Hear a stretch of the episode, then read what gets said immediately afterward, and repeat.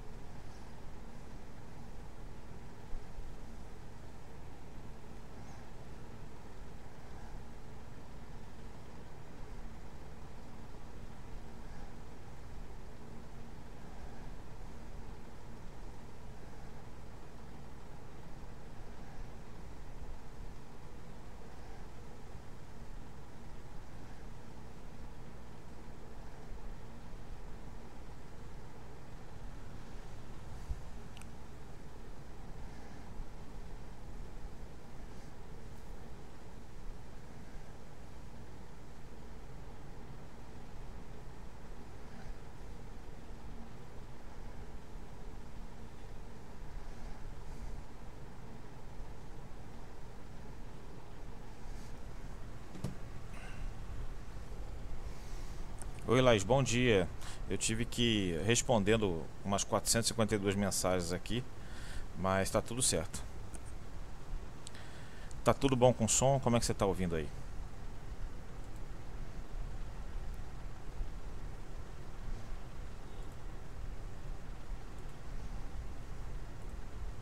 Sim, gente, eu estou sem barba, é.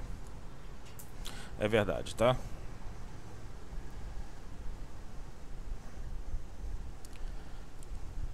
Bom dia, mãe. Tudo bom?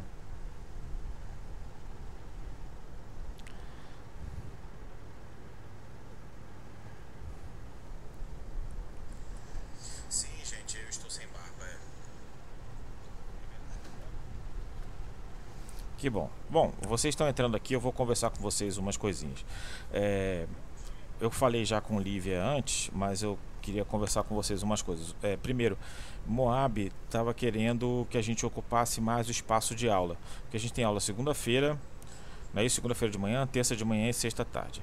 O que acontece? Eu contra-argumentei com ele que eu estou mantendo mais ou menos o mesmo conteúdo. E o que é verdade, estou mantendo mais ou menos o mesmo conteúdo. A diferença é que a gente não tem as práticas. E essas práticas a gente só vai poder fazer quando voltar.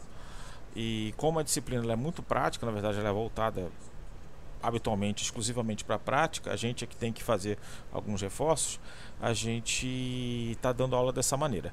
E a outra coisa é que a gente está juntando as turmas, a, a, as subturmas todas. Então isso encurta muito a disciplina. ele acha que tem que colocar um pouco mais de conteúdo, aí pediu para conversar com Carla e aí essa semana a gente dá a notícia para vocês, tá? A outra coisa é o seguinte, como a gente divide a turma, eu dou aula para a turma A, depois para a turma B, e aí divide A1, A2, aquela coisa toda. O que acontece? Eu repito muito as aulas, então é, aula de pré e pós-operatório são duas vezes, e assim vai, todas as aulas são repetidas. Nesse caso não tem isso, porque a gente junta toda a turma. Então, teoricamente, o conteúdo desta aula é o último, seria o último programado para o semestre. Mas a gente vai continuar Continuar de que forma? A gente vai fazer a revisão e eu vou voltar um pouco, é, mudar um pouquinho o estilo da aula e vocês vão ver já nessa aula. O que, que acontece? Se vocês já tiveram aula de imagem, é, no semestre passado, se eu não me engano, acho que foi Fred fez uma revisão de vocês de imagem para a propedêutica. Então aqui eu vou começar a voltar nessa aula, fazer uma pequena revisão sobre raio-x de tórax, que é o que a gente vai ver muito, e vou passar ele voltar ele mais para a parte da cirurgia. E aí como é que eu vou fazer isso? Eu vou pegar é, casos clínicos ou provas de residência e vou discutir com vocês como é que a gente é, trabalha o caso clínico, chegou o paciente, como é que eu vou abordar e como é que eu vou ou resolver o, o caso da questão da prova de residência. Acredito que fica um pouco mais prático e vocês devem ficar mais assim, mais afiados, digamos assim, para o internato. Vocês começam a olhar um pouco mais os de tórax de forma mais prática e com a visão um pouco mais do cirurgião. É, depois eu vou pedir para vocês me darem um retorno de como é que foi essa aula, porque eu estou planejando fazer ela é, de outros assuntos, por exemplo, pancreatite, colelitíase, coisas que provavelmente vocês vão ver no dia a dia do internato de vocês e aqueles que forem seguir cirurgia no seu dia a dia. Pode ser assim? Me dê um retorno que aí a gente vai elaborando. Mas eu pensei já na semana passada ver um tema que tem bastante coisa na prova de residência. E aí a gente vai discutindo, tá?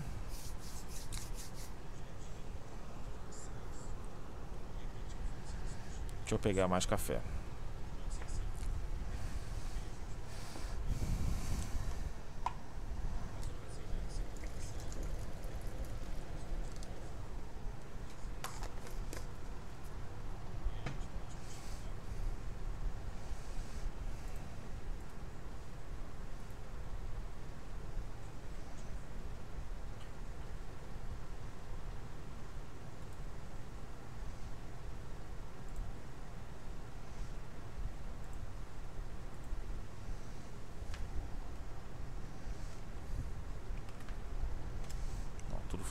Funcionando.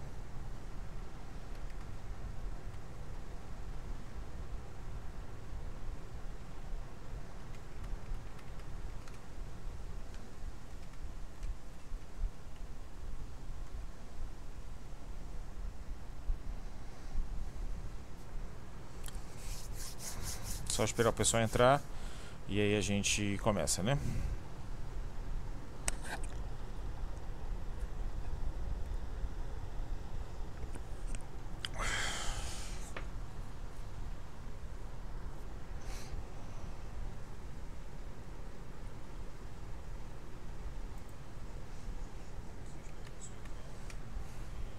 Gente, hoje não tá ninguém igual o Blues do Fracasso não, né? Tá tudo certo hoje, né?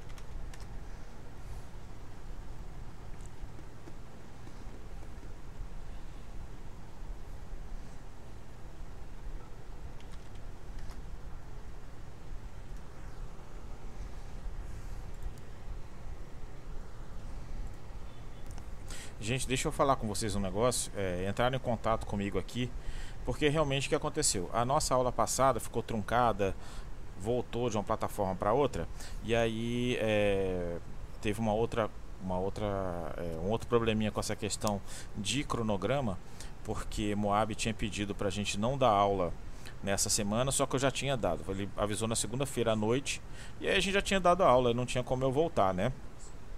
Sobre antibióticos. Só que eu mesmo não fiquei satisfeito. Eu achei que a gente podia ter, ter feito uma aula melhor.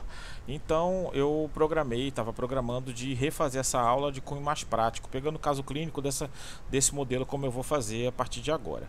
E eu tinha combinado isso fazer pela liga de cirurgia e faria a aula aberta, que aí valeria para a própria liga e para vocês também, num horário que todo mundo pudesse pudesse assistir. A gente ia combinar um horário bom para todos. Tá? Foi isso que aconteceu. Então, o cronograma de Moab está um pouquinho atrasado. Eu vou conversar com ele, tá?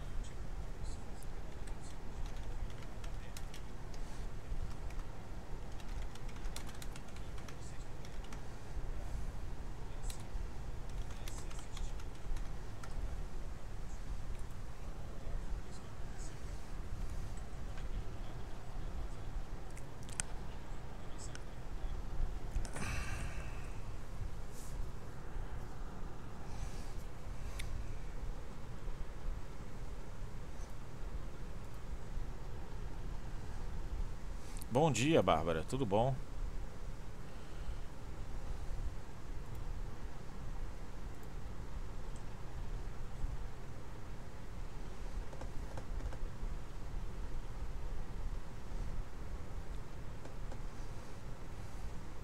Sejam todos bem-vindos. Posso começar já, André? São 10 e 3, né? 10 e 2. A gente pode esperar mais um pouquinho, de repente, mais uns 5 minutos, ou completar 10 e 5, e a gente começa, tá?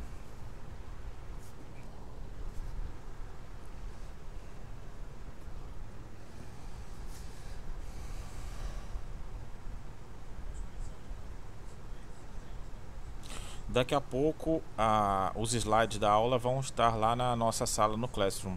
Já está programado, tá bom? Está programado. Eu não sei se é 10 e meia, 11 horas. Deixa eu até ver aqui. 11 horas, tá? 11 horas os slides estarão todos lá. Que a gente discute com o mais prático e lá fica tudo pronto.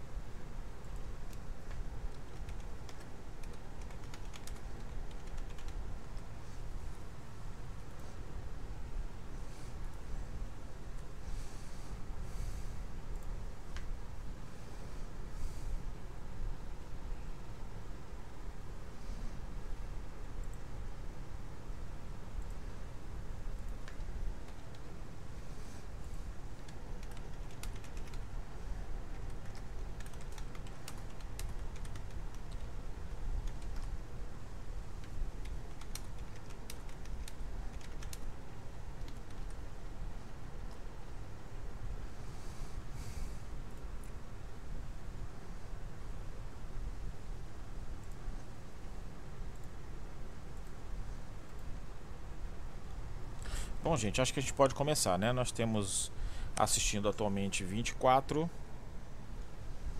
Então, vamos lá. Hoje, como eu falei, eu vou começar a fazer uma, uma revisão de, de tórax, né, de raio de tórax, que vocês já viram, e vamos colocar algumas discussões aqui, principalmente relacionadas à prática e prova de residência. Deixa eu baixar o meu volume aqui. Vamos lá, vamos fazer então um, um breve sumário sobre essa aula, como é que a gente vai fazer. Eu vou dar uma pequena introdução, falar um pouquinho da anatomia radiológica do tórax, que talvez seja uma das coisas mais importantes. Vou falar rapidamente sobre os conceitos radiológicos, alguns vocês já sabem, e a gente vai trabalhar com o caso clínico. Nesse caso especificamente, eu vou trabalhar com questões de residência médica que caíram nos últimos anos, nos últimos três anos, na verdade, que é 2018, 2019 e 2020, nós tivemos em torno de, acho que foram 10 questões é, envolvendo radiologia na prova de cirurgia. Então, não é pouco, considerando que até 2018 nenhuma imagem era colocada na prova. Zero imagem. E de 2018 para agora, a gente tem várias imagens. Tem imagem de tomografia de crânio, tem imagem de, de raio-x de tórax, tem imagem de tomografia, tem imagem de ressonância e tem imagem de exame contrastado radiológico, como esôfago, esofagografia.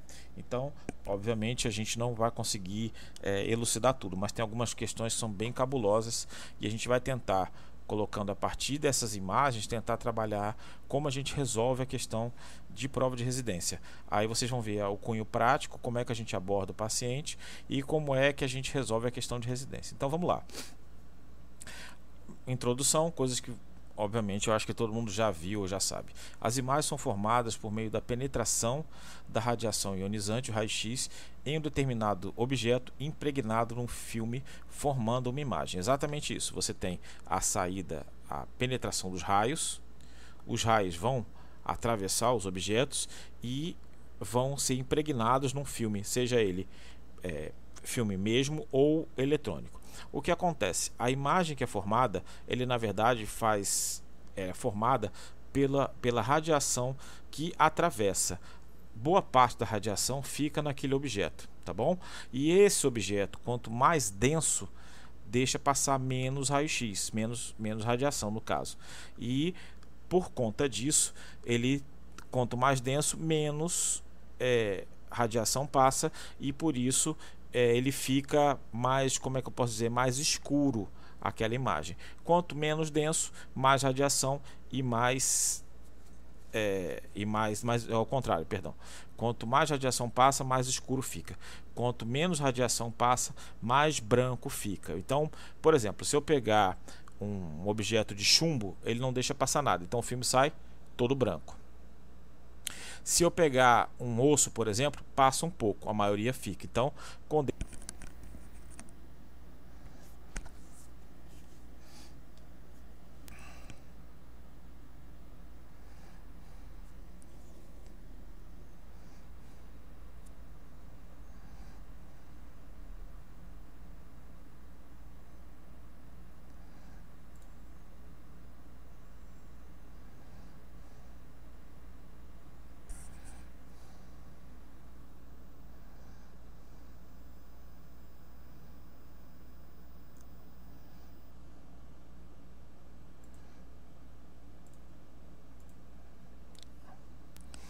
Voltou, gente? Voltou, né?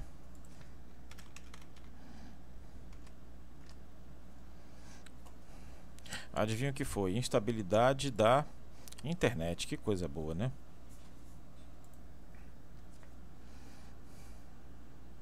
Instabilidade da internet. É fantástico. Bom, vamos então, vamos voltar. Então a gente falava informação de imagem. Eu acho que eu consegui terminar, senão a gente volta. Então, o raio-x passa, parte fica impregnado, o que passa vai formar aquela silhueta de imagem no filme. E a gente tem a sobreposição, então você tem no tórax osso, mediastino e coluna. Todos eles vão ficar num único filme. Tá bom? E a outra coisa que a gente precisa ver, é, entender, é que uma estrutura do lado da outra, a gente acaba perdendo um contato, um contato de um do outro. A gente perde a separação de um do outro. Isso é interessante que a gente possa é, ficar de olho, tá?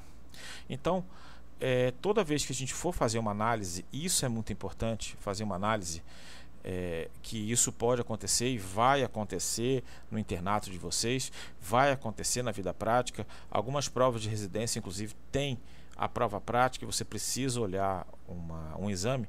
Todo exame, sem exceção, todo exame você deve fazer antes de fazer uma análise do que tem, do que não tem, o que tem, que está certo, errado, que doença é, faça uma crítica à qualidade do exame. Essa crítica à qualidade do exame ele vai falar o seguinte: digamos, por exemplo, que você tem um raio-x e esse raio-x tem, sei lá, um pneumotórax que nós vamos ver aqui. Uma hipótese. E é muito comum que as pessoas vão olhar o raio-x e ver se tem pneumotórax, porque fizeram uma punção central, aquela coisa toda que é extremamente comum, tanto na clínica quanto na cirurgia, você vai olhar o raio-x para ver se tem é, um pneumotórax. A primeira coisa que você precisa saber é que nem sempre é fácil você ver o pneumotórax, e todo mundo sabe disso. Então, por isso que às vezes a gente tem que olhar, reolhar, pedir para alguém olhar o raio-x. Então, uma das coisas que na hora da prova, ele vai colocar ali um raio-x que talvez não seja fácil, não sei, vai depender do seu avaliador. Então, ele pode colocar um raio-x mal feito para você. Um raio-x que de repente ele mesmo, quando viu, pô, esse raio-x é muito ruim, não dá para ver nada, vamos repetir. Mas ele coloca aquele raio-x na prova. Por quê? Porque ele quer testar você. É assim que é concurso certo errado é assim que é e o, esse tipo de teste ele é bastante comum olha esse raio-x aqui então o que, que a gente precisa fazer a primeira coisa que a gente precisa fazer é fazer uma crítica ao exame por que a crítica ao exame digamos por exemplo que ele dê nesse, nessa hipótese um raio-x ruim para você ver se tem pneumotórax um raio-x difícil, mal feito. E aí, como o raio-x é mal feito, não dá para você ver. Não é isso? Então, o que, que acontece? Quando você faz a crítica ao exame, você está mostrando que você sabe como é o exame normal. Então, no concurso já está positivo. Então, digamos, por exemplo, você chegue lá e diga: Não, esse raio-x é mal feito, não, mas tem um pneumotórax aqui desse lado. E você acertou, é 10. Se não tiver o pneumotórax, se você disser que tem, é zero. Não tem meio termo. Quando você faz uma crítica ao exame, você está mostrando para o avaliador, eu vou colocar do lado de cá, que você conhece o exame, que você sabe como o exame é feito e que, como esse raio-x está muito mal feito, é muito difícil de você dar uma resposta sim ou não. Então, você faz toda a avaliação do do exame, faz toda a crítica àquele exame e dá a sua resposta. Se a sua resposta estiver errada, provavelmente ele nem vai tirar ponto, porque talvez o que ele quisesse é saber se você conhece o exame.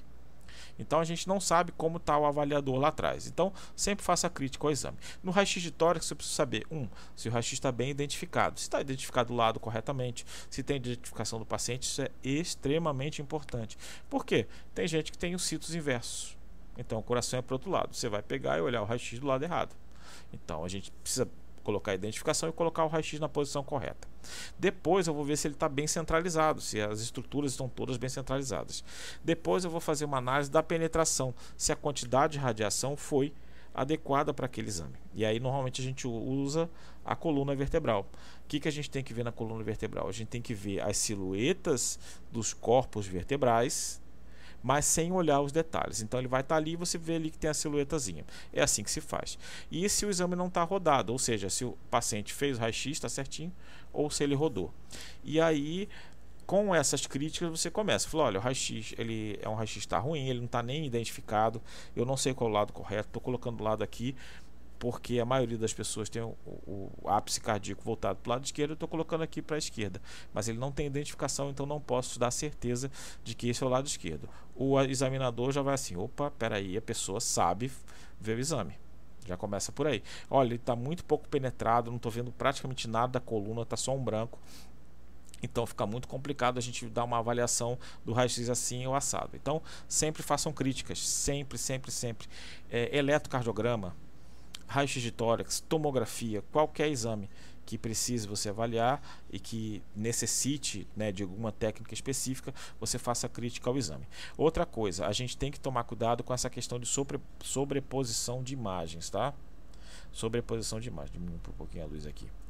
E depois a outra coisa que eu acho que vocês precisam fazer, e aí cada um tem que ter o seu, é adotar uma ordem definida para a avaliação. Significa isso. Tem gente que começa do mediastino e vai para fora. Tem gente que vem de fora e vem para dentro. Tem gente que olha primeiro a estrutura óssea, partes moles, depois vê parênquima e depois vê mediastino.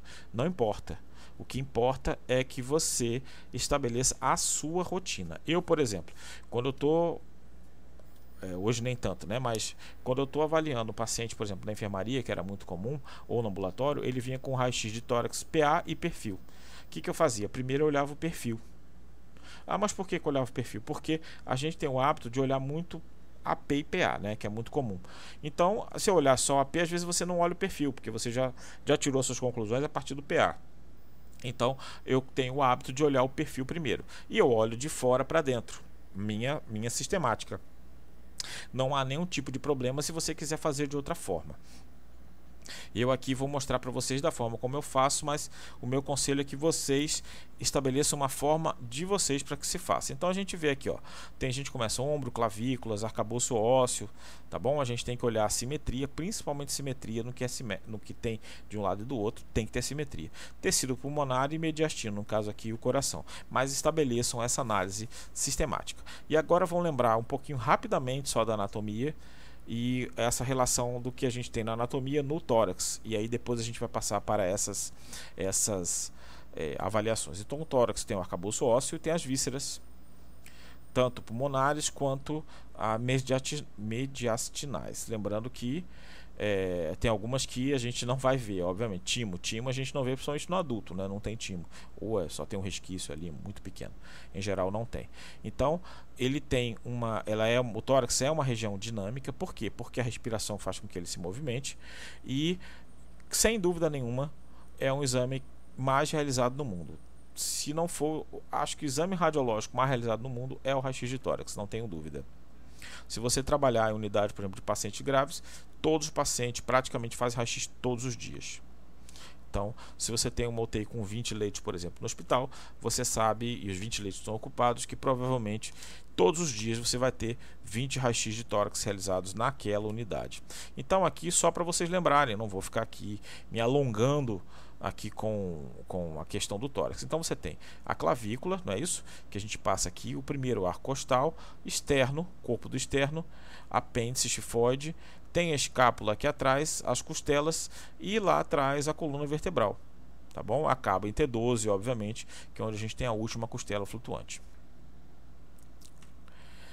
E no mediastino, no mediastino a gente vai ter isso aqui na visão do raio-x a gente vai olhar aqui, vai estar tá um monte de coisa aqui. Vai ter só essa silhueta. Tá? E a silhueta do outro lado. O que, que a gente tem nessa silhueta?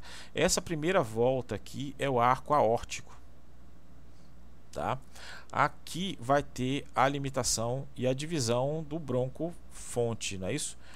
E aqui é a famosa carina é o final da traqueia e a abertura para o bronco-fonte. Então a gente vê bem claramente isso. Depois a silhueta do coração aqui e lá atrás vai estar o esôfago que a gente não vai ver. Tem aqui a dilatação, mas eu confesso a vocês que eu nunca consegui ver essa dilatação do esôfago. E aqui, normalmente, na entrada do diafragma é um nível de T10 aproximadamente, é o que deveria. Quando a gente vai ver um perfil, a gente vai ver aqui o arco aórtico dessa maneira, a parte do esôfago tá bom esquerdo, tá? Porque a gente está vendo aqui a dilatação, então perfil esquerdo. Então aqui vai ser a coluna, o coração, tá bom? As costelas aqui, esôfago e aqui em nível de T10. É mais ou menos assim. Então o arco aórtico aqui. Ele é interessante porque a gente pode ver o que tem retrocardíaco, que aqui no PA fica bem difícil. Então vamos lá. Aqui, só para a gente ter uma ideia de noção topográfica, então nível de C5 começa aqui a glande, é onde mais ou menos a gente tem a glândula tireoide, perdão, glândula, a mania de urologista, perdão, gente, desculpa aí. Então, o nível de C6, onde a gente começa a cortar aqui, e aqui embaixo é entre T12 mais ou menos, que a gente corta porque pega um pouquinho do abdômen. Então, a gente vai ver aqui a região onde estaria o timo, nesse, nesse pedaço, que normalmente não aparece nada, até aqui a carina. E aqui tem a divisão do fronte. Na tomografia, eu não vou entrar na tomografia nesse momento, só para vocês terem uma noção daqui do, do tomógrafo. Então a gente tem aqui na nível de, da terceira vértebra torácica, de T3, a gente vai ver a traqueia sempre anterior e bem aberta, porque ela tem um anel, então fica bem aberta, e o esôfago um pouquinho atrás. Também tem ar, mas como ele tem peristalse, ele modifica o seu tamanho. Então, de um lado e do outro, esse corte aqui da tomografia de pulmão é um corte para mediastino. Então, a gente vai ver bem mediastino e mal o parênquima pulmonar.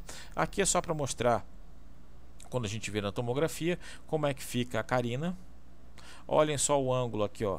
Mesmo na tomografia dá para ver que o ângulo do broncofonte direito ele é mais retilíneo do que o do esquerdo, o que justifica as broncoaspirações mais para o lado direito, inclusive as intubações seletivas. Vamos lá.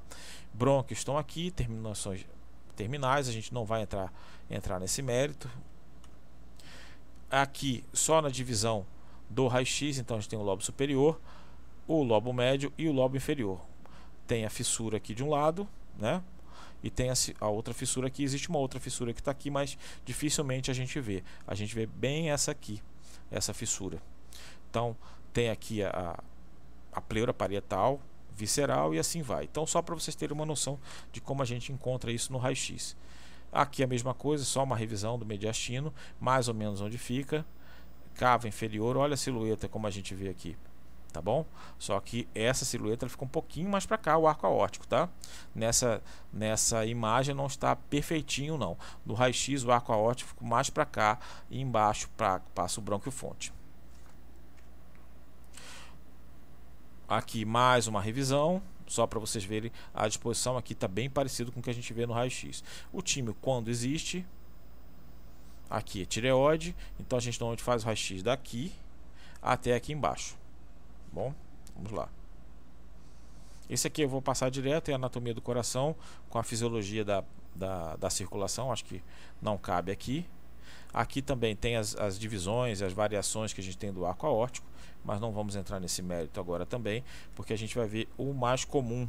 E essa aqui é só para mostrar para vocês que a gente tem essas imagens em tomografia, que a gente não vai falar exatamente hoje. Aqui é só para vocês verem como é que é feito um perfil. Acho que todo mundo sabe, né?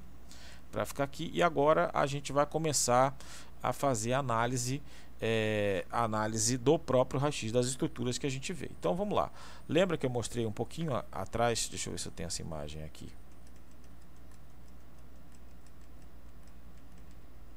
Aqui dessas estruturas que a gente vê nas incidências. Então é o que a gente vai ver agora. Vamos lá. Aqui, ó. Então aqui na frente no PA esquerdo tem o externo, aqui o coração, o lobo inferior esquerdo, ou seja, a área retrocardíaca, e aqui a coluna e as costelas que vão aparecendo aqui. E aqui embaixo o diafragma, abaixo do diafragma é abdômen. Se a gente for se aproximar, aproximar mais a imagem, é, a gente vai ter aqui ó, o manubro external, o ângulo de Louis, que é na verdade é a junção do manúbrio com o corpo do externo, é difícil de ver. O radiologista coloca a seta aqui porque a gente não consegue ver habitualmente. Então não fiquem é, receosos, ah, não consigo ver. Tá tudo certo, tá? Eles colocam aqui, mas eu realmente é muito difícil de ver o ângulo certinho. Bom, e aqui é o corpo do externo, não vou usar gladíolo como nome não. E aqui o coração. E embaixo, diafragma, tá? Então tem essa áreazinha aqui, ó, ó onde estaria o timo. Aqui é só para mostrar a junção do manubrio. Olha como é que a gente tem uma qualidade ruim de raio-x. Como é que eu vou dizer para você como é que está o manubrio aqui? Muito ruim o raio-x, né? O raio-x não é para para osso esse aqui, provavelmente. E aqui as estruturas. Vamos relembrar o que a gente pode ver aqui diafragma, abdômen aqui e tórax aqui em cima. Então, vamos lá. A gente tem aqui, vamos fazer a crítica ao exame. Primeiro, esse exame não está identificado. Então, qual é o lado esquerdo? Eu presumo que seja esse, mas ele não está identificado. Tá bom? Outra coisa, ele está bem penetrado? Não, ele está pouco penetrado, ou seja, ele precisaria de mais radiação para que passasse mais radiação e deixasse as silhuetas dos corpos vertebrais visíveis. Eu estou vendo apenas uma mancha branca. Se eu forçar muito a minha visão, eu sei mais ou menos onde estão os corpos vertebrais. Por quê? Porque eu estou vendo a junção das costelas. Então a gente tem que tomar cuidado para não ficar sugestionado. Olha aqui, ó. Olha aqui do lado, como a gente vê a silhueta dos corpos vertebrais, tá vendo? Eu não estou vendo isso aqui. Então, esse raio-x está pouco penetrado. Então, o que significa que ele está pouco penetrado? Significa que quando eu for fazer a avaliação do parênquima, pequenas coisas, pequenas, é, digamos assim, tramas vasculares vão parecer condensações. E aí eu posso dizer numa prova, não, olha, tem uma condensação aqui no hilo do lado direito. Tem mesmo? Ou será que o raio-x aqui está pouco penetrado? Então é por isso que você precisa fazer a crítica ao exame. Tá? Deixa eu ajeitar aqui. Então, pouco penetrado. Ele está rodado? Não parece. Como é que eu sei que está rodado? A gente vê aqui a junção das clavículas no manubro external e vê se ele está alinhado com a, a, eita, com a coluna vertebral. Então, o manubro external tem que estar tá alinhado com a coluna vertebral. Parece que está tudo ok. Não dá para a gente ver a coluna direito, não dá para ver o manubro, mas parece que está tudo ok. Está bem centralizado, porque a gente vê as áreas certinhas, então ele tem algumas falhas. A falha na penetração e a falha na identificação. Então vamos presumir que está tudo certinho aqui. Outra coisa que a gente pode fazer queixa é a presença da escápula, tanto de um lado quanto do outro num raio-x em PA bem feito, esse a escápula não deve aparecer. Pronto, fizemos crítica ao exame, vamos fazer uma análise do que a gente pode ter aqui. Então a gente tem aqui a, a, por fora, como eu começo. Então aqui, osso, não parece ter nada. Arcos costais, um, primeiro, segundo, não é isso? Terceiro aqui, está pouco penetrado, a gente vê pouco. Terceiro, quarto, Aí aqui já começa o arco anterior, a gente começa a não ver, tá vendo? Então, quinto. Então, raio-x de baixa qualidade. Mas apare aparentemente não tem fratura de costelas ou partes ósseas. Não parece ter nada em partes moles, né? não tem ar, não tem nada de partes moles. E aí a gente começa a ver o parênquima. O parênquima pulmonar, como isso aqui é uma fotografia de raio-x, obviamente a gente tem perda de qualidade. E na hora que a gente vai colocar isso no slide, mais uma perda de qualidade. Não é igual um filme normal que você pode é, imprimir ou uma, uma radiografia digital, como se faz agora, que é de altíssima qualidade e a gente pode inclusive mexer em alguns parâmetros. Vamos lá, no parênquima pulmonar, a gente não vê nada de excepcional, na verdade, vê até pouco parênquima, mas eu acredito que isso seja por conta da qualidade quando a gente reproduz a imagem, tá? Não dá para ver nada e vamos falar aqui sobre a silhueta do mediastino. Aqui a gente tem a silhueta de um lado e do outro. Então vamos começar aqui por baixo. Aqui a gente sabe que é o ventrículo esquerdo. A nossa maior dificuldade é aqui, nesse meio. Porque a gente precisaria ver a carina mais ou menos aqui, e em cima da carina a gente teria uma volta do arco aórtico, que a gente não está vendo. Sim, pode ser. É, Lívia colocou aqui. Ele pode estar tá horizontalizado. Pode ser, pode ser. Pode ser sim, tá? Ele está mal feito. Eu acho que na reprodução ele é, a gente fotografa, pega a imagem da internet, não fica legal, né? Ele tem muita perda de qualidade. Queria ver se a gente consegue. Eu vou ver se na, na, nas outras aulas a gente consegue trazer é, imagens melhores para a gente poder trabalhar, tá? Mas só para vocês terem uma ideia de como é que funciona. Aqui, ó é basicamente o que eu falei. Ó. A gente tem aqui a Karina. Olha só como o raio está mal feito. Eu não vejo nada da coluna. Nada, nada, nada. Então, isso aqui é uma imagem de livro mesmo. Imagem de livro. A gente vê aqui a área cardíaca. Está até afilado. Olha só. Onde é que está o diafragma aqui embaixo? Tá vendo? O diafragma está muito baixo. Lá embaixo, lá embaixo, lá embaixo. Então, está imperinsuflado isso aqui. A silhueta cardíaca está tá reduzida, digamos assim, tá bom? Vem aqui, ó, aqui a carina, em cima da carina tem o que? O arco aórtico. Então, isso aqui seria o arco aórtico. Olha como está afilado esse raio-x. Né? Isso aqui é apenas para, para fins é, didáticos, porque a gente não vê coluna. Vamos lá. Aqui, como enxergar a imagem, está péssimo isso aqui na hora da projeção, ficou péssimo, tá bom? Mas aqui o arco aórtico, na verdade, está aqui atrás. A gente não vai ver essa parte pulmonar, tá muito difícil, porque a gente vê a seleção do brônquio fonte. E vamos começar agora sobre as patologias que a gente vê no pulmão. Ah, como eu falei, a principal que vocês vão procurar provavelmente vai ser se o paciente tem pneumotórax. Por quê? Independente da área onde vocês vão trabalhar, claro, com suas exceções, os pacientes serão terão umas punções centrais, seja ela por jugular ou por subclávia. E a principal, o principal acidente é o pneumotórax, ou seja, é ar entre as duas camadas da pleura. E ele pode comprimir e empurrar o coração. Então, como é que a gente vê? A gente vê nesse caso aqui, ó, a gente vê um lado todo preto e o outro lado com o parênquima. Como é que eu identifico isso? Eu identifico, eu olho de um lado e olho do outro, tem o mesmo raio-x. Olha que ele está pouco penetrado, ó, não dá para ver nada da coluna. Então, o raio-x que está mal feito. Mal feito. Então, mesmo assim, estando mal feito, eu consigo olhar um lado e olhar o outro. E eu olho que aqui tem um parênquima, ó, ó tem trama pulmonar aqui e esse lado não. Então, isso aqui é um pneumotórax. E o que é isso? Alguém pode perguntar. O que é isso? Na verdade, isso aqui é o ar entrou desse lado do pulmão, do lado esquerdo, empurrou todas as vísceras para o outro pulmão. Entendeu? Então houve uma, uma, uma compensação de pressão, então empurrou. Então isso aqui é o coração é todo mediastino. E aí, obviamente, esse paciente tem dificuldade para respirar. Qual é a preocupação que a gente tem no pneumotórax? Veja bem, eu empurrei tudo para cá, tudo, não é isso? Então, o coração começa a estar apertadinho ali de um lado só do pulmão, porque o ar está ali empurrando tudo ali. O que, que acontece? Esse paciente vai ter dificuldades respiratórias. E uma das coisas que colaba muito facilmente, por quê? Porque não tem camada elástica na e que fica no mediastino é a cava. A cava não tem parede elástica, então ela comprime com muita facilidade. Diferente da horta, que ela tem uma camada elástica e ela fica pulsando e é assim que ela vai propagando sangue, não é isso? Então, quando eu comprimo a cava, o sangue não chega no coração e o paciente vai ter uma parada cardíaca. E é por isso que a gente fica muito preocupado com o pneumotórax.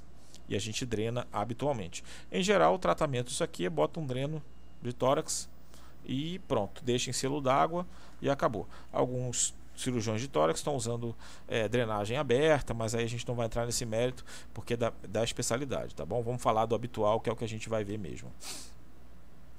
Pneumonia, a gente pode ver. Esse aqui, nesse caso, é uma pneumonite, né? Por conta de um refluxo gastroesofágico, ou seja, voltou e ele acabou caindo no ápice do pulmão. Porque normalmente o paciente está dormindo, é assim que acontece a broncoaspiração, volta o conteúdo, vai para o pulmão e ele sobe para o ápice do lado direito. Não é comum a gente ver não, tá? É bastante incomum. Mas quem trabalhar com otorrino ou trabalhar com gastroenterologia vai ver bastante. Hemotórax. Hemotórax é bastante interessante, que na verdade é líquido no pulmão. E a gente confunde muito hemotórax porque ele parece muito o derrame pleural. O derrame pleural também é líquido na pleura. Vamos lá, o raio-x não me diz qual é a origem do líquido. Ele só me diz que tem líquido. Então, quando a gente coloca hemotórax, para eu dizer que é sangue, eu preciso ter alguns dados a mais. Primeiro, para suspeitar de hemotórax. Começa por aí. Para eu suspeitar de hemotórax, eu tenho que ter pelo menos, sei lá, um rompimento de vaso como é que eu vou ter um rompimento de vaso? Muito comum no trauma ou um aneurisma.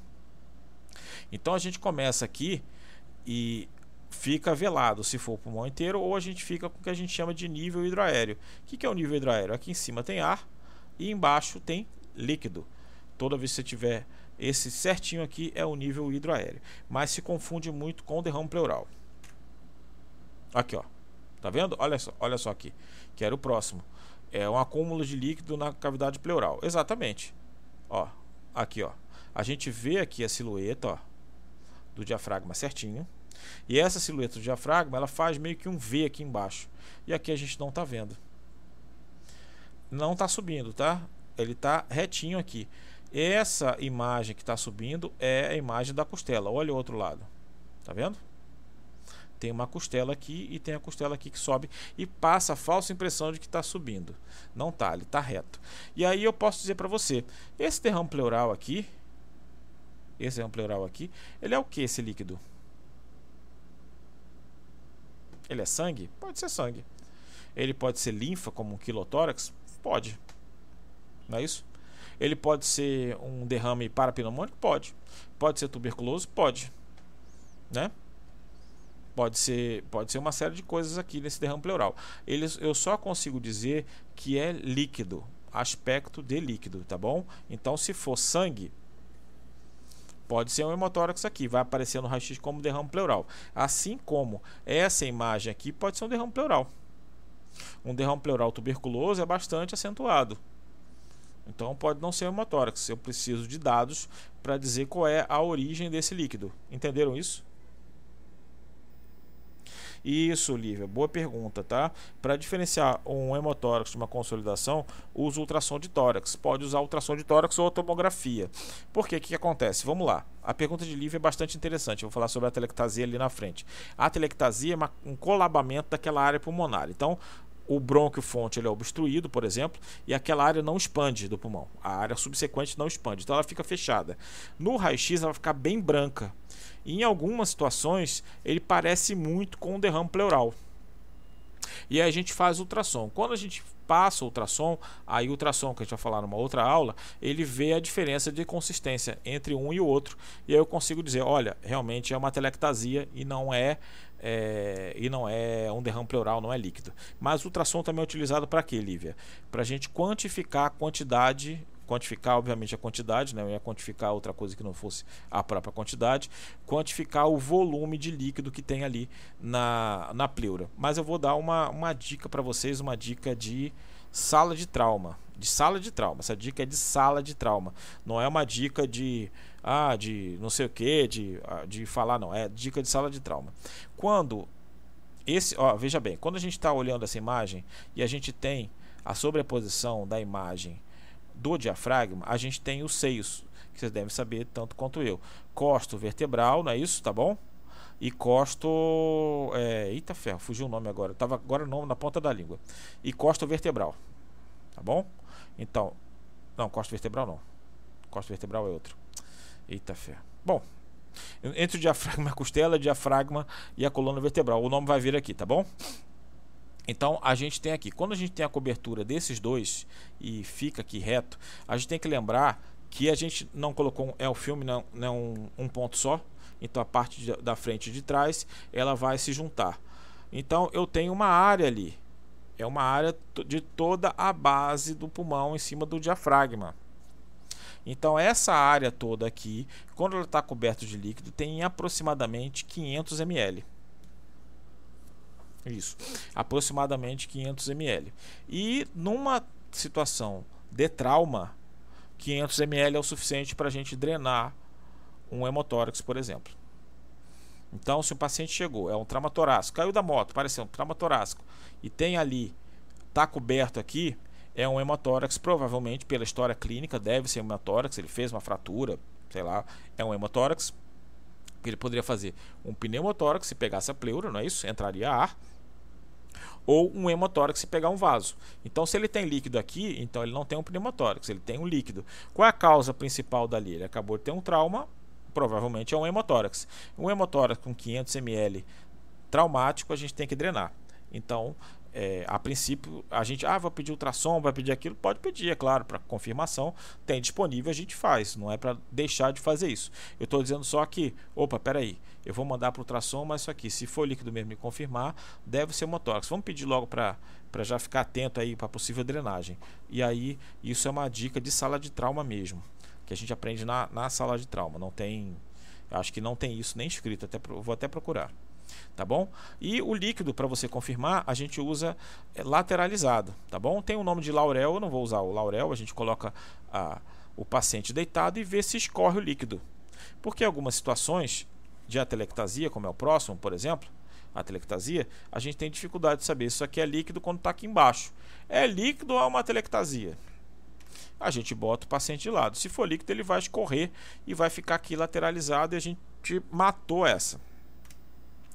Tá bom? A telectasia é o colapso pulmonar. Eu já falei para vocês. O ar não passa aqui por algum motivo, então essa área do pulmão ela não expande. Veja bem, olha como é que ele fica bem bem opaco, bem branco. Se for aqui embaixo, você ah, deve ser um derrame pleural e tal. Aí é o que Lívia falou, a gente faz um ultrassom para diferenciar. Tá bom? É muito comum, é, e nesse caso aqui especificamente, é um câncer de pulmão mas tem outros casos que podem acontecer.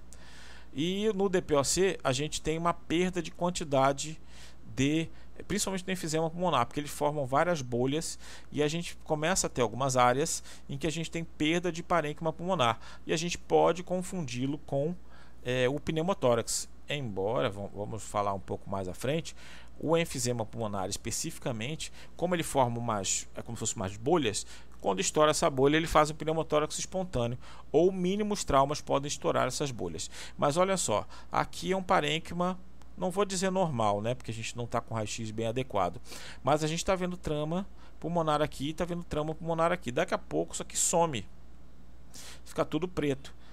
É o que? É um pneumotórax? Não parece, porque aqui embaixo a gente tem expansão, não está vendo o, a silhueta da pleura. Então isso aqui provavelmente é um DPOC. Então a gente tem que ficar de olho nesses casos. Pois bem, agora vamos à parte a parte mais interessante da aula, digamos assim, tá bom? É, em 2018, 2018, na prova de residência médica do SUS daqui, da Secretaria de Estado, caiu essa questão. Gostaria, vamos ler com calma. Paciente vítima de acidente motociclístico em alta velocidade, conduzido à emergência em estado grave, hipotenso e dispneico, realizou o raio-x de tórax abaixo. Qual o diagnóstico mais provável? Eu vou pegar um café enquanto vocês pensam aí que nós vamos discutir ponto a ponto desses aqui para a gente ver qual que deve ser. Vão pensando aí entre vocês. Se quiserem comentar aí, comentem. Tá bom? Por favor, dá o like no vídeo, se inscreve no canal. Vamos lá.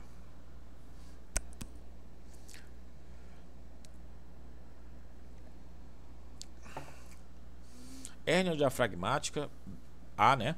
B, pneumotórax à direita e hemotórax à esquerda.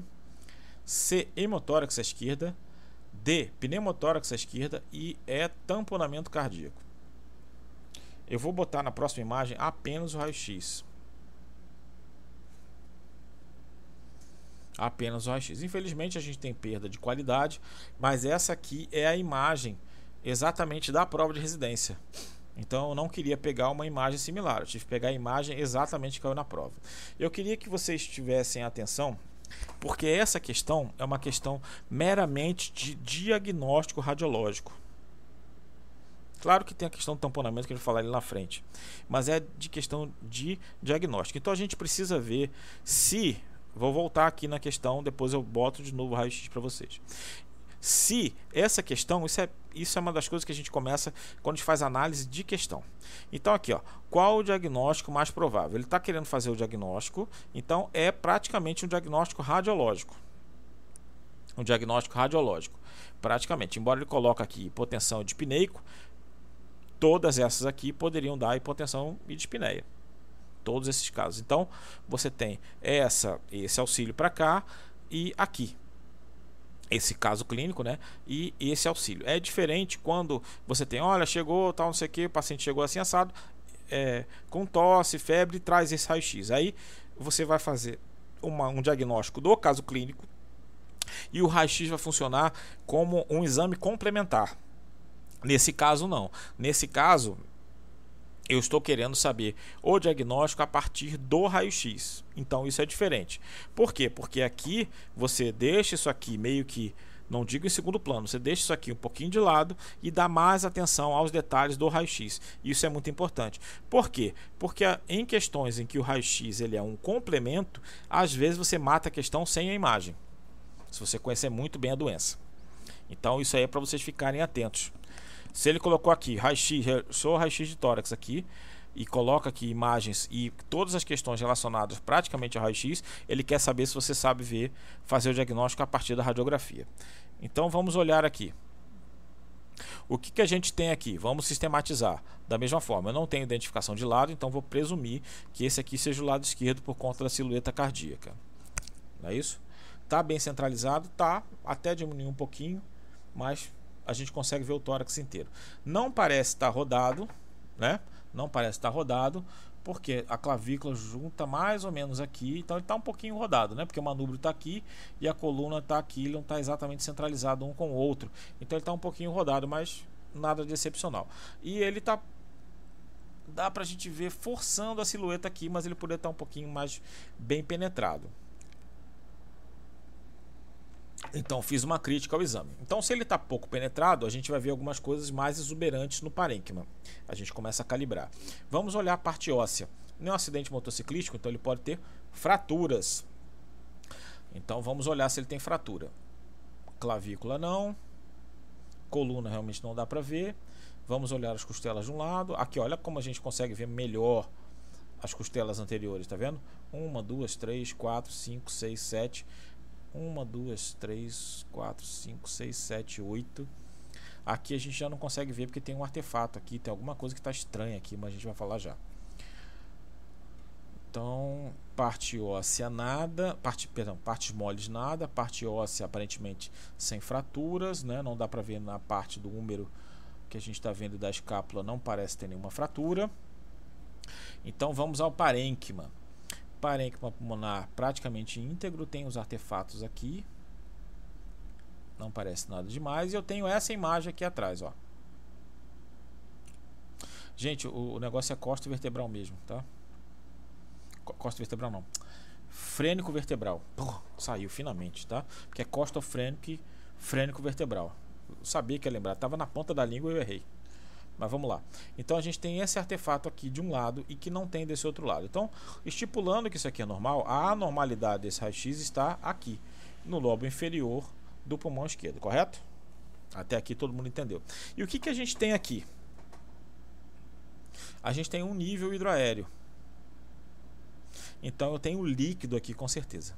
Eu tenho certeza que aqui é líquido. Vamos ver o que mais a gente tem aqui no raio-x. Ele deu alguns subsídios para gente. Ele deu o diafragma. Dá para a gente ver até um pouquinho aqui a silhueta. Estou forçando um pouco a barra, mas dá para a gente ver mais ou menos a silhueta do diafragma aqui e aqui. Então esse líquido não é completamente denso, não está em todo o diafragma, já começa por aí. Mas isso aqui careceria de um pouco mais de experiência para ver o raio-x, para a gente ver o diafragma aqui, porque ele tem, está aqui já em confluência com a costela. Então não dá para eu ter certeza que é, mas parece porque a gente tem uma certa transparência aqui. Então pode ser o diafragma aqui sim que é uma certa transparência. Mas carece um pouco mais de experiência para ver o raio-x e a gente não precisa disso para resolver essa questão. Aqui embaixo, o que, que eu tenho aqui? Eu tenho o abdômen. E o que, que a gente tem no abdômen aqui? Alças, muitas alças. E essas alças, a gente tem silhueta dessas alças. E nesse ponto específico do lado esquerdo, eu tenho o que? Essa é fácil, gente. Essa é fácil que, que fica abaixo do diafragma do lado esquerdo. Do lado direito é o fígado. Do lado esquerdo tem o, o café.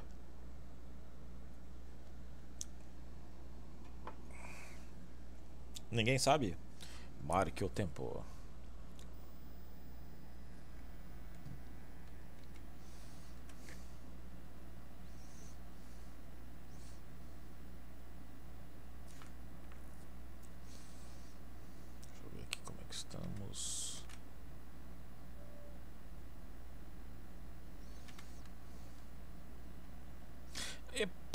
Perfeito, perfeito, perfeito, perfeito, tá?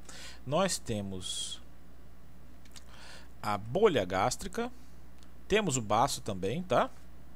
Temos o baço também. Beatriz está correta, Beatriz, tá? E temos é, o estômago, a bolha gástrica. E isso não pode ser isso, André? Exatamente, pode ser isso. Olha só. Então, quando a gente começa a olhar com calma, a gente, espera aí, pode ser a bolha gástrica. Pode ser. Eu tenho aqui uma silhueta, não parece uma alça aqui? Não parece artefato, parece que é uma alça aqui. Então eu tenho uma certa transparência aqui, tem uma, um aspecto de alça aqui e um nível hidraéreo, que é comum na bolha gástrica. Pode ser a bolha gástrica ali? Pode. Ele sofreu um trauma, ele pode fazer aquilo ali. Então vamos continuar. Então, o que é um pneumotórax? Vamos voltar naquele slide lá atrás. É o acúmulo normal de ar entre o pulmão e a pleura. Então, ar. Não parece ter aqui, parece que eu tenho o parênquima todo, não é isso? E tenho essa área aqui. Pode ter? Ah, pode, mas eu acho pouco provável. Na, no raio-x, normalmente a gente vê a presença de uma faixa de ar entre a parede torácica e o diafragma. A gente não está vendo exatamente uma faixa de ar, está vendo o nível hidroaéreo. Não deve ser. Não deve ser um pneumotórax, nem de um lado, nem do outro. Um hemotórax. Veja bem, a gente não falou que hemotórax podia ser pós-trauma, e temos que lembrar que é um trauma. Que lembrar que é um trauma. Então, ele tem um líquido aqui, recobre aqui, pode ser um hemotórax, pode ser um hemotórax. Não estou dizendo que não, porque tem um líquido aqui e ele tem uma história de trauma. Pode ser hemotórax, mas por que formar essa imagem aqui? E por que, que a gente ia ter a repercussão abdominal? Olha só a distensão de alças aqui, com edema. Por que, que as alças estariam distendidas? Vamos olhar para o abdômen também. Ele está na raio-x, não é à toa. A distensão de alças, ela começa por quê? Porque você tem é, uma obstrução. Então, vamos imaginar, se o estômago subiu para o diafragma, o estômago está aqui em cima, eu estou bloqueando toda a passagem de ar aqui. E aí as alças começam a se dilatar, não é isso? Então, justifica essa dilatação. Olha só a dilatação toda que tem aqui. O estômago pode estar tá aqui. Aliás, é, cada vez parece mais, né? Hemotórax, como eu falei, olha só. A gente tem essa imagem também. Olha só a imagem aqui. Tá vendo? Essa imagem aqui de pleura é uma imagem de condensação, tem vários artefatos aqui e eu não consigo dizer o que é isso, mas eu tenho um nível hidroaéreo. Então pode ser hemotórax, sim. Eu preciso dar uma olhada nele. Tá bom? Não é esse aqui totalmente ou praticamente todo velado, mas pode ser hemotórax, sim. Eu preciso ficar atento. Tamponamento cardíaco. Como é que eu vejo o tamponamento cardíaco? Tamponamento cardíaco, na verdade, perdão, ele é uma síndrome clínica que é secundária a um derrame pericárdico. Ou seja, líquido no pericárdio. Como é que eu vejo líquido no pericárdio? Vamos lá. Eu vou ter um raio-x aparentemente com a penetração normal, só que eu vou ter uma ma maior opacidade na silhueta cardíaca. Como é que eu vou saber isso? Veja bem, é no pericárdio. Então, essa parte aqui provavelmente vai ter mais mais líquido do que aqui, porque teoricamente desce, não é isso? Então aqui vai estar mais branco do que aqui. Então eu começo a ter uma noção de que pode ter um derrame pericárdico. Aqui, nesse caso, a transparência está completamente igual. Então, provavelmente não tem, não tem, é, é, é, é como é que chama? Não tem derrame pericárdico. Não tem derrame pericárdico, ele não faz tamponamento cardíaco. Então, eu já colocaria aqui por fora. A outra coisa que se faz é que como a gente começa a encher de líquido, o líquido vai subindo, subindo, subindo, e daqui a pouco ele engloba praticamente toda todo o, a área do coração e dos, dos vasos da base do coração. Então, o que, que acontece? Essa silhueta aqui, ó, que ele dá essa voltinha, e essa voltinha, ela se apaga. Então ele fica mais globoso, entendeu? Ele perde essa silhueta e perde essa silhueta. Ele vai ficar como se fosse abaulado aqui, entendeu? Tipo assim, final da quarentena, que a gente ficou em casa, comeu bastante, pô, inchou, é mais ou menos assim que fica. Deixa eu ver se eu tenho uma imagem. Aqui, ó. Olha aqui a imagem de um tamponamento cardíaco, derrame pericárdico. Derrame pericárdico, tá? No raio-x é derrame pericárdico. Tamponamento cardíaco é síndrome clínica. Então aqui eu tenho, ó, a silhueta, que é da própria imagem da própria prova, e olha aqui a silhueta de um derrame pericárdico. Olha, olha só como a gente está vendo aqui, vendo aqui, vendo os corpos vertebrais, está vendo? Então, aparentemente está bem penetrado, né? E aqui, ó, pum, não dá para ver nada, não distingue nada. Tá bom? Não distingue absolutamente nada. Cadê a coluna aqui? Não estou vendo. Então, por quê? Porque aqui está cheio de líquido. Perdeu a silhueta, perdeu a silhueta e ficou tudo opaco. Esse é a imagem radiológica de um derrame pericárdico. Vamos olhar agora para a nossa imagem. Não parece derrame pericárdico, né? Então, o tamponamento cardíaco está por fora. Hérnia diafragmática. Vamos lá. Hérnia diafragmática ela é muito comum secundária a trauma. O nosso caso é um caso de trauma. Então pode ser hérnia diafragmática. Eu posso ter pneumotórax, hemotórax e a hérnia diafragmática. Do lado esquerdo, normalmente é o estômago. Veja bem, uma hernia diafragmática do lado direito é mais incomum que a gente tenha algum tipo de alça. Por quê? Porque eu tenho logo o fígado aqui. Do lado esquerdo não, eu tenho o estômago, que é o órgão mais móvel que está ali. Acho que foi Beatriz que colocou, foi Beatriz que colocou que é o baço. Mas o baço é um órgão mais fixo, então é difícil que ele suba. O estômago, como é mais móvel, ele deve subir. Entenderam isso? É a mobilidade que vai fazer com que ele, com que ele vá. Assim como a mobilidade que faz com que a gente tenha a hernia inguinal. A mesma coisa, a mobilidade da alça. Então eu tenho aqui sinais de obstrução intestinal, tá bom? E tenho aqui uma alça com silhueta de nível hidroaéreo. E outra coisa que chama atenção é o seguinte: se fosse só um hemotórax, eu teria parênquima aqui, ó, parênquima pulmonar. teria o líquido, teria parênquima pulmonar e eu não teria nenhuma transparência aqui. Então aqui eu não tenho parênquima, eu tenho a silhueta de uma alça e tenho um nível hidroaéreo. Então, o que me aparece mais nesse raio-x? Parece hemotórax? Pode ser, mas eu estou achando um pouco provável que não teria essa imagem. Pneumotórax. Tem ar aqui, mas esse aqui não é a silhueta da pleura, porque ele dá a volta. A silhueta da pleura faria isso aqui, por exemplo. Então não está aparecendo. Alça com nível hidroaéreo secundário ao trauma. Pode ser uma hernia diafragmática. Então, pode ser uma hernia diafragmática, principalmente à esquerda. Vamos lá. Vamos colocar. Tamponamento cardíaco pelo raio-x não tem. Então a gente já exclui. Pneumotórax à esquerda. Não parece porque eu tenho muito parênquima aqui, não tenho, não tenho, é, é, tenho, não tenho parênquima aqui, mas está estranho porque a gente faz o líquido, o líquido deveria comprimir tudo, é, o ar, perdão, deveria vir até aqui atrás. Não parece. Pneumotórax à direita não tem, então essa aqui também eliminei SS. Pneumotórax à esquerda, como eu falei, o ar ele não vai estar tá limitado. Ele vai cumprir tudo aqui. Pouco provável, tá? Hemotórax à esquerda. Poderia ser, mas olha só o seio é, frênico vertebral. Não tem líquido não tem líquido. Então o líquido ele recobre tudo. E eu tenho uma transparência aqui. Então, dessas aqui, hérnia diafragmática, se for estômago, tem o nível hidroaéreo, não tenho parênquima na, no estômago pulmonar, e eu tenho aqui, ó, a silhueta do, de uma alça, de uma alça intestinal, não é isso? De uma alça do tubo gastrointestinal, perdão. E aqui embaixo eu tenho repercussões de algum tipo de coisa que aconteceu no abdômen. Pode ser até do próprio trauma, pode, mas se está nesse raio-x, se está isso aqui, a principal hipótese que eu tenho, sem dúvida nenhuma, é hérnia diafragmática à esquerda, que é o gabarito oficial. Tem algumas coisas que é, eu vou ver se depois a gente programa uma, aula só de hérnia, que é uma aula interessante, e a gente vê que tem os gabaritos que estão errados, mas nesse caso aqui é o diagnóstico mais provável sim. É o diagnóstico mais provável. É, alguém pode ter requerido que seja um hematórax? Pode, mas eu acho que não ganhou, porque tem bastante subsídios para que seja uma hernia diafragmática. E eu acho que ele colocou o hemotórax aqui para confundimento, aquela pegadinha, sabe? Colocou aquela pegadinha. Então a gente tem que olhar toda a silhueta. O líquido não vai ficar só aqui. Um líquido nessa altura ele vai preencher toda a base do pulmão, tá bom? Então fiquem com isso na cabeça. Segundo caso clínico foi que teve outros casos com raio-x, tá?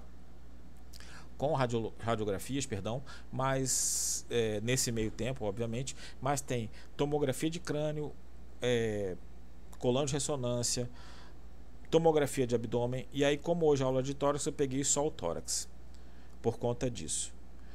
Depois a gente pode trabalhar isso aí em outras imagens. Veja bem, essa aqui é só a imagem do tórax. Se vocês acharem que isso funcionou bem, a gente trabalha bem ali continua trabalhando dessa forma. Acredito, por exemplo, que alguns casos são bastante interessantes, tem umas questões muito boas na prova de residência de pancreatite. Hérnia cai todo ano, toda prova tem uma questão de hérnia, hérnia inguinal principalmente, sempre tem. Então é interessante que a gente faça e tem caído muita coisa de trauma muito atendimento a politraumatizado. Então, acho que são questões que são bastante interessantes. Se vocês quiserem, a gente vai trazendo aqui essa prática. Infelizmente, a gente não está no hospital de emergência, que aí a gente conseguiria dar aula e na hora a gente via todo o trauma chegando. Então, vamos lá. Esse aqui é um pouco diferente. Ó. Homem, 33 anos, vítima penetrante de hemitórax à direita por arma branca submetido a drenagem dupla com melhora parcial da insuficiência respiratória. Baseando-se na história clínica e no raio-x acima, pode chegar ao seguinte diagnóstico. Então vamos imaginar o trauma dele. Então, alguém chegou e pegou uma faca e enfiou no tórax. Complicado, né? Complicado. Você pegou uma faca e enfiou no tórax. Até onde foi? Não sei. Não sei. Vamos lá. Então eu posso ter um tórax instável, as questões, né? Lesão traqueobrônquica, trauma mais sequela de tuberculose, lesão, lesão esofágica e quilotórax. Vamos aos pontos. Esse raio-x, tá bom? Nesse caso, o que ele quer saber? O que ele quer saber? Vamos lá. Ele quer saber o seguinte: nós temos aqui um raio-x, não é isso? visivelmente é um pneumotórax, não é isso? Porque a gente tem aqui um pulmão mais preto, tem isso aqui que é a pleura e ar. Preto e ar eu não tenho parênquima. Então isso aqui, primeira coisa, é identificar que isso é um pneumotórax. Então eu não tenho líquido aqui, ó. Tá vendo? Eu não tenho líquido. Se fosse um líquido, eu teria aqui parênquima pulmonar, não é isso? Parênquima, parênquima, parênquima. E aqui embaixo eu teria o seio é, costofrênico, estaria velado e o é, eita ferro, tá, tá, fugindo. Bom, vocês entenderam aqui, tá? Com o diafragma e a coluna vertebral. Frênico vertebral. Pronto, obrigado. Frênico vertebral também estaria velado. Tá ruim de ver, mas por quê? Porque tá ruim de ver? Porque o pulmão aqui está colabado. existe um leve deslocamento do estômago para a esquerda, do estômago, do coração para a esquerda, o estômago está aqui no lugar dele, para a esquerda, e a gente tem aqui isso aqui que é a silhueta da pleura. Então isso aqui é ar. Então eu já começo a fechar o diagnóstico de que isso aqui é um pneumotórax. Então, pneumotórax. Vamos lá. Quilotórax, a gente vai chegar um pouquinho lá na frente. É o que? O que é quilotórax? Quilotórax é linfa. Então seria líquido não parece ter líquido. Mas vamos lá, então. Resumindo o caso, o cidadão foi esfaqueado no pulmão, uma faca, penetrou o pulmão dele, é isso? E ele passou a ter um pneumotórax. O que, que aconteceu então? Com certeza ele, é, digamos assim, perfurou a pleura. Fato, porque ele tem um pneumotórax. Isso é fato. Então, isso já aconteceu. Vamos lá. Então a gente tem aqui tórax estável, lesão traqueobrônquica, trauma mais sequela da tuberculose, lesão esofágica. Tem ar aonde? Tem ar que poderia entrar o ar. O tórax estável, traumático, obviamente, lesão traqueobrônquica pode ser. Trauma mais sequela de tuberculose, que trauma? É um trauma penetrante. Ele, ele teria que pegar uma caverna para fazer ali, mas é um pouco complicado de fazer. Lesão esofágica pode ser. Tem ar também no esôfago, né? Mas também tem líquido tem ar e tem líquido no esôfago. Então a gente precisa dar uma olhada. E quilotórax. Vamos dar sequência aqui. Por que é que eu tenho ar aqui na pleura? Veja bem, a gente vamos relembrar aqui. Eu tenho a pleura parietal e a pleura pulmonar. Então teria que entrar ar aqui. Entra ar aqui. Como é que entraria ar aqui? Ou vem de fora, tá? Ou ar vem de fora, ou ar vem de dentro. Fácil. Da onde vem de dentro? A árvore respiratória e o esôfago. E de fora, o, o ambiente. Você perfurou aqui com uma faca, ele pode fazer o pneumotórax, que é a, a, primeira causa dele. Então, o primeiro, o primeiro o pneumotórax primário dele é por conta da facada. O cidadão veio aqui, colocou uma faca, deixa eu ver se até se eu mudo aqui o ponteiro para ficar mostrando para vocês. Cadê aqui? Tá? Ele vem aqui com uma faca, penetra a arma branca aqui e o ar que está aqui de fora ele vai aqui para a pleura e aí você faz esse pneumotórax. Isso aconteceu, isso é fato que tem acontecido. O problema qual é? A própria arma branca, a gente não sabe até onde ela penetrou. Foi até aqui, foi até aqui, a gente não sabe. Então ele pode ter perfurado também a árvore respiratória ou o próprio esôfago que está aqui atrás, onde tem ar. E é isso que a gente precisa aprender a diferenciar. Vamos voltar aqui para o ponteiro. Tá bom? Então a gente precisa saber aqui, ó. A gente tem o pneumotórax, entrou o ar e o pulmão fica colapsado. E essa área aqui, ó, tá bom? Fica cheia de ar. É muito parecido com o que está acontecendo. Como é que eu já discuti de onde o ar pode vir e quais são as causas desse pneumotórax. Ele pode ter é, espontâneo, normalmente ele é enfisema, lembra que nós falamos lá na frente? Você tem as bolhas, a bolha estoura espontaneamente faz um pneumotórax. No caso dele não é, porque é por arma branca. Secundário, eu posso ter pneumotórax secundário à tuberculose, a pneumonia, muito comum na pneumocistose em pacientes com AIDS. Inclusive eles fazem é, um pneumotórax espontâneo, não tem trauma. E tuberculose pode causar também pneumotórax. Mas tuberculose, em geral, ele causa derrame pleural. A principal causa do derrame pleural é tuberculose. Muito mais do que pneumonia. Pneumonia é mais comum que, que não dê nada, né? mas é pouco provável. Pneumonia com pneumotórax é bem raro. E além do que, a gente tem uma causa, que é uma causa traumática. Pode ser por um trauma fechado, tá bom? Que tem fratura de costela, e aí a gente pode falar sobre o tórax instável, que na verdade o que acontece? O tórax estável tem a fratura de duas, duas ou mais costelas em dois pontos. E aí eu vou mostrar aqui na frente como é que fica. Trauma de mediastino, você teria um pneu mediastino com derrame pericárdico e pode ter um tamponamento cardíaco. Então, o tórax eu posso ter, nesse caso, fratura de costela, porque o cara pode ter esfaqueado e ter fratura da costela, e teria um tórax estável. Mas normalmente o tórax estável é por trauma fechado. Ah, se fosse no caso anterior, por exemplo, se ele caiu, caiu de moto, ele poderia ter fraturado mais de uma costela em dois pontos. Poderia. E aí faria um tórax instável. É, um trauma aberto, faz o tórax que abre aqui, fica aberto a pleura. Qual é o tratamento? A gente fecha e drena. Dependendo do tempo, obviamente, tá bom? Mas basicamente é isso. Fecha aquilo ali, o tórax está todo aberto. Eu vou lá e fecho aquilo e deixo um dreno. Arma de fogo. Arma de fogo, normalmente a gente tem uma lesão penetrante de alta intensidade e muita velocidade do projetil. E aí ele queima, ele passa, atravessa e queima aquele local. Normalmente a gente não tem no tórax, se não pegar um grande vaso, você não tem um grande sangramento. Em geral no tórax, tá? E a gente tem o acometimento de vários locais. Então teria a entrada e saída. A gente sabe que não foi isso. E Arma branca, eu tenho uma lesão perfurante também, mas ela é de baixa intensidade, né, ou de velocidade, como queiram, e ele não causa queimadura. O que significa que lesões menores sangram mais, eu posso ter mais hemotórax. É isso que acontece. Alguns já ouvi isso de um cirurgião torácico há muitos anos atrás, que ele dizia o seguinte, que é melhor no tórax dependendo do local, obviamente, né? Em geral, da, na experiência dele, eu não vou falar no geral, era melhor um acidente, um trauma por arma de fogo do que por arma branca no tórax. Não sei porquê. Então vamos voltar aqui. Voltamos à questão. Então vamos lá. O que, que a gente tem aqui? Vamos fazer como a gente faz aquele mesmo padrão. Crítica ao exame. Então é um exame sem identificação também. Então vou presumir que aqui seja o lado esquerdo.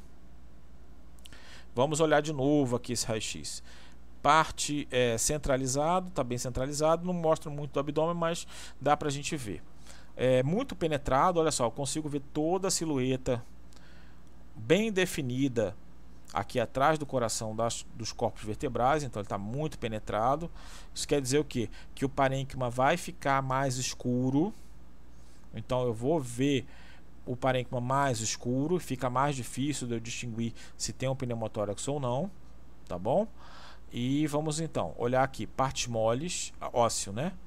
Tá bom? Vamos ver aqui, costela de um lado. Olha só como é que fica difícil ver a costela com pouco penetração. Com muita penetração, perdão. Aparentemente não tem nenhuma fratura, não tem nenhuma fratura. Aqui, nas partes moles, tá vendo essa, essa linha preta aqui? Isso aqui a gente chama de enfisema subcutâneo. É um sinal clínico de pneumotórax. Tem gente que vai dizer que tem outras causas de enfisema que não seja pneumotórax, mas eu confesso que eu nunca vi. Ah, mas é a lesão de esôfago. Eu nunca vi. Enfisema subcutâneo, todos que eu vi eram pneumotórax. Então vamos olhar para o parênquima. Os diafragmas não tem velamento, então não tem líquido. Não tem líquido. E eu tenho aqui essa área, deslocamento do coração no mediastino. Tenho parênquima, trama de parênquima pulmonar aqui, não tenho aqui, com essa imagem que parece a pleura. Por quê? Está colabado aqui, provavelmente isso aqui é uma atelectasia secundária ao pneumotórax.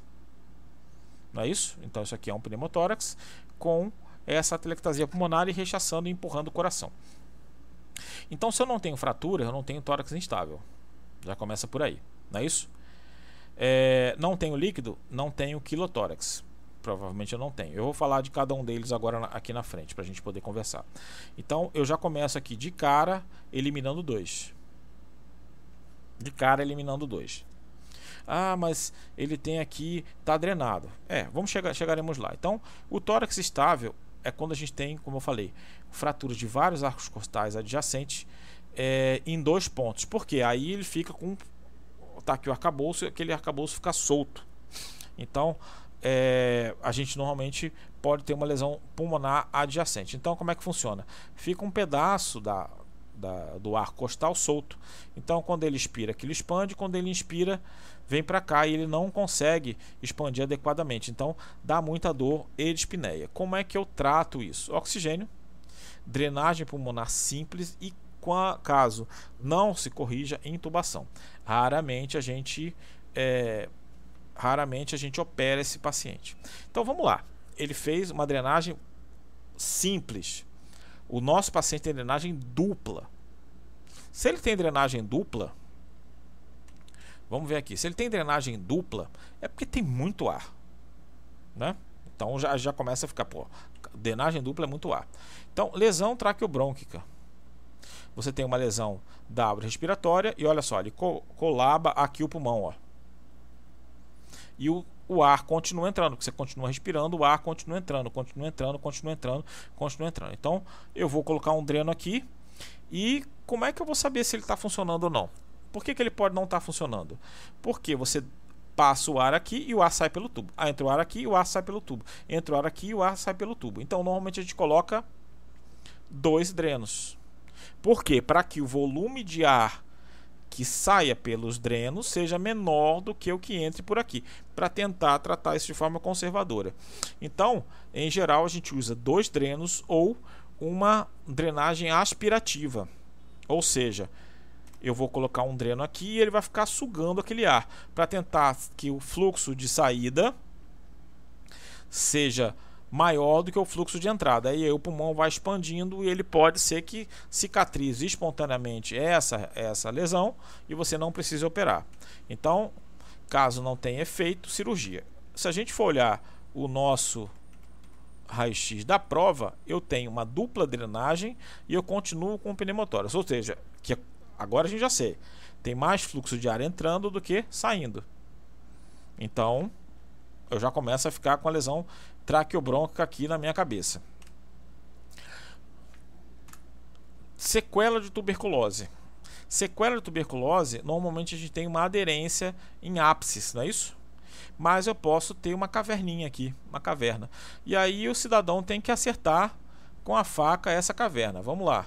Você imagina, o cidadão, além de acertar, além de ter é, uma, uma. Como é que chama? Ter feito o, a lesão por arma branca, ele tem que acertar a caverna. Ele tem que acertar a caverna. Então o cidadão tem que ser muito certinho, de pegar, de repente olhar ali com calma e tem que acertar a caverna. Aí ele pode ser que ele faça um pneumotórax por isso. Mas digamos que ele tenha acertado e que tenha feito um pneumotórax. Já ia fazer porque o ar já veio de fora. E como é que eu faço isso? É drenagem simples dreno simples. Por quê? Porque aqui não sai mais ar. Aquela caverna é uma caverna fibrosa. Não sai ar, não fica entrando ar ali na caverna. A caverna está ali estabelecida. Então o dreno está drenado. Então, pouco provável. É, lesão esofágica. Ela é quase impossível de ser vista isoladamente no raio-x. É muito difícil. Eu precisaria de uma tomografia para ver. E vamos raciocinar aqui. Se eu fiz uma lesão por no esôfago, eu tenho que ter pego a faca, passei do meio externo, furei o parênquima pulmonar e furei o esôfago. Não é isso? É isso que eu preciso. Furei o esôfago. Então, primeiro tem que ser uma senhora faca, né? Começa por aí, é um facão mesmo, mas não está dizendo qual o tamanho ali. Mas eu sei o seguinte: no esôfago eu tenho ar. É verdade. Posso fazer um pneumotórax. É verdade, é real. Mas no esôfago eu também tenho líquido. Também tem o líquido, o líquido que a gente produz na saliva e a produção habitual do esôfago. Então eu teria um hidropneumotórax. Então eu teria um nível hidroaéreo aqui, o pneumotórax e o líquido. Mas a gente provavelmente teria que operar esse doente, porque é lesão de esôfago mas o pneumotórax em geral ele é tratado com, um drena com a drenagem simples, habitualmente até você preparar para a exploração cirúrgica. E nesse caso, com a lesão por arma branca e hidropneumotórax, você vai fazer os exames e vai operar, você não vai colocar dois drenos. Começa por aí. Então, o quilotórax, o que é o quilotórax? O quilotórax, como eu já falei, é linfa no espaço pleural. Pode acontecer para uma lesão de ducto linfático. Vamos lá. Mas aonde passa o ducto linfático? Normalmente do lado esquerdo, né? Do lado direito a linfa fica mais próxima aqui. Então ele teria que ter lesado basicamente o lado que poderia ter feito do lado direito, poderia. Mas é mais normalmente ele é mais comum do lado esquerdo. Você coloca a faca e a faca atinge aqui. É muito raro, mas pode acontecer. Então, acho menos provável, até porque teria líquido, não é isso? Uma imagem de derrame pleural, que não é a imagem que eu tenho. Então, eu descartaria ela. E o tratamento é drenagem, a gente drena. E se for um volume menor que 200 ml, ele é conservador. Se for maior que 200 ml, aí eu posso fazer uma cirurgia para tentar colabar esses vasos linfáticos. Então, vamos voltar aqui. Vamos voltar aqui. Vamos agora recapitular. Vamos de cara. Quilotórax não é, porque eu teria líquido, não tenho líquido. Lesão esofágica não é porque eu teria nível hidraéreo. Trauma e sequela de tuberculose não é porque o cidadão teria que ser muito preciosista. Acertaria o local e faria um, um pneumotórax que já existiu por conta da lesão externa, que do ar que veio da parte externa do tórax. Então, não deve ser. E se fosse, eu drenaria com um único dreno e estaria resolvido. Bom, é, lesão traqueobrônquica. Ele enfiou o, o, a faca dele, enfiou a faca dele, pegou o, a pleura, entrou ar, fez o pneumotórax e ele pegou um dos brônquios, brônquios que passa aqui. E aí continua entrando ar. Você tem o brônquio aqui, tem aqui a lesão do, do brônquio, né? Do brônquio, perdão, e o ar continua entrando por aqui. E aí você tem um fluxo maior de entrada do que de saída. Ficou ruim porque ficou tudo vermelho, né? Mas é, vocês entenderam, né? Então o ar vem por aqui, vem por aqui, vem por aqui, sai por aqui, fica aqui uma quantidade maior e o dreno não sai. Então essa aqui é a grande, a grande opção até o momento. Até o momento. E tórax estável. Normalmente é trauma fechado queda de moto, essas coisas, e não tem fratura, então não tem tórax estável. Então aqui, por conta disso, o gabarito oficial e corretamente é uma lesão traqueobrônquica que a gente tem aqui. Então ele enfiou a faca, passou aqui, lesou a pleura, fez o pneumotórax no primeiro momento e lesou também alguma parte da árvore respiratória. E aí continua saindo ar, saindo ar, saindo ar, botou um dreno, botou dois drenos, não foi suficiente para o fluxo, né, para, para conter o fluxo de ar que está entrando aqui. Então, o que a gente tem que fazer? Cirurgia. Botar esse paciente lá para dentro. Mas não é isso que ele quer saber. Ele não quer saber a conduta. Ele quer saber o diagnóstico. O diagnóstico é uma lesão traqueobrônquica. Entenderam por que, que não é as outras coisas? Conseguiram compreender isso? É bastante importante. É uma, uma, uma como é que eu posso dizer? são questões que não são difíceis, mas a gente precisa estabelecer um certo raciocínio para que vocês não fiquem. É, a gente fica muito nervoso em prova, né? Então a gente estabelece um raciocínio. Olhar o raio-x com calma e tentar ver o que, que, o, que, que o, o examinador quer é uma coisa bastante interessante. Porque senão a gente fica naquele, ah, pode ser, pode ser, pode ser, a gente acaba errando. Tá bom? Acho que esse era o último slide. Deixa eu ver aqui, deixa eu renovar meu café, porque ontem eu estava de plantão, não pude tomar café, uma, uma lástima. Mas é isso. Então eu vou deixar aqui a gente é, encerrando aqui a princípio nossa aula. Deixa eu voltar para, para o início dos slides para que a gente fique só com a aula, ficar bonitinha a imagem aqui.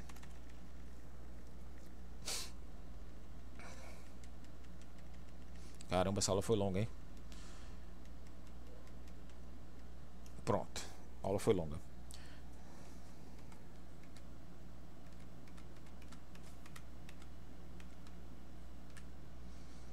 Bom? E é isso, gente. É, agora me digam aí como é que foi a aula, o que, que vocês acharam. Ela ficou um pouquinho, pouquinho longa, né? Uma hora, uma hora e meia de aula é uma aula um pouco maior, mas eu tentei trabalhar um pouco mais essa questão de, de questão de residência, que eu acho que seria mais prático. Vocês entenderam isso? Como é que ficou?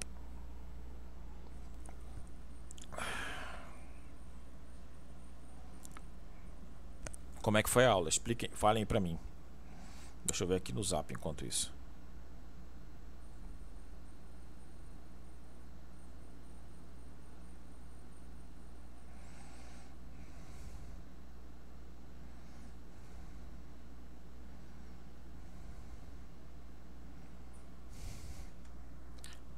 Foi top, né?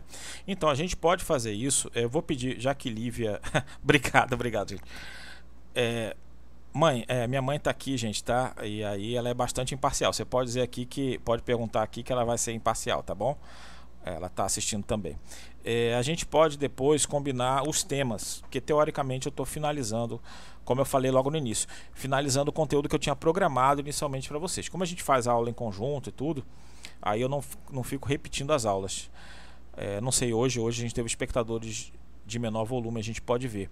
Mas eu acho que é interessante discutir isso na prova de residência e ver essa parte prática. Veja que a gente fez uma revisão de várias coisas de tórax, tórax estável, tamponamento cardíaco, minha mãe está sempre marcando presença, Lívia. É, tórax estável, tamponamento cardíaco, derrame pleural, é, várias coisas eu consegui revisar dessa maneira. Então, é, falem pra gente, vai trazendo o conteúdo que vocês querem, a gente vai vai passando e vai montando isso, tá bom? Eu vou montando algumas aulas baseado no que cai mais na prova de residência e algumas coisas que são muito práticas. Por exemplo, eu vou ver se na próxima aula eu vou trazer a parte de colelitíase. Todo mundo já estudou colelitíase?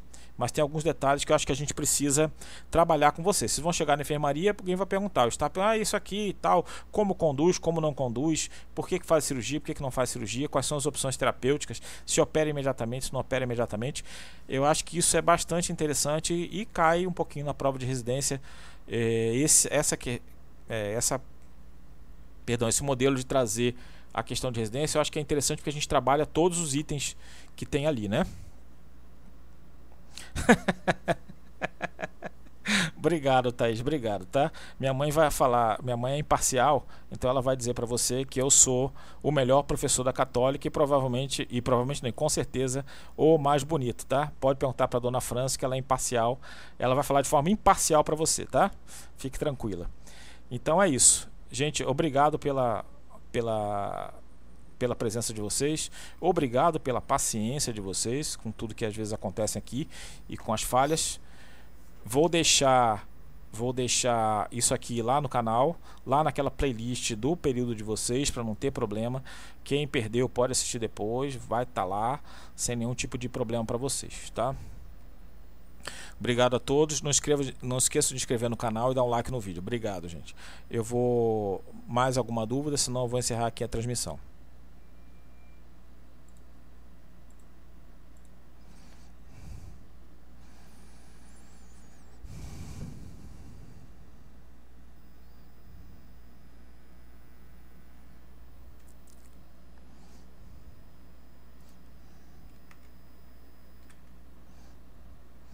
Então tá bom, gente. Até mais, obrigado a todos. Eu vou deixar agora no YouTube, tá? Tchau, tchau, tchau, tchau, tchau, tchau.